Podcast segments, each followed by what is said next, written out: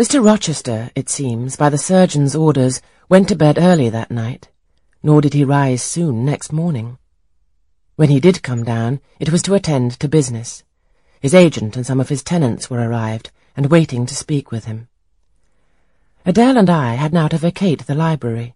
It would be in daily requisition as a reception room for callers. A fire was lit in an apartment upstairs, and there I carried our books, and arranged it for the future schoolroom.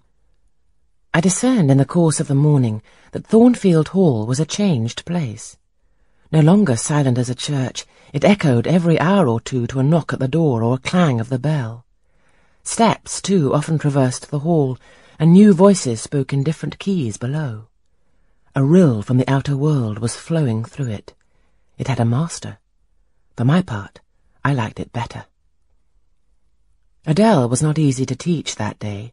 She could not apply. She kept running to the door and looking over the banisters to see if she could get a glimpse of Mr. Rochester. Then she coined pretexts to go downstairs in order, as I shrewdly suspected, to visit the library, where I knew she was not wanted. Then, when I got a little angry and made her sit still, she continued to talk incessantly of her ami Monsieur Edward Fairfax de Rochester, as she dubbed him. I had not before heard his prenomens, and to conjecture what presents he had brought her, for it appears that he had intimated the night before that when his luggage came from Millcote, there would be found amongst it a little box in whose contents she had an interest.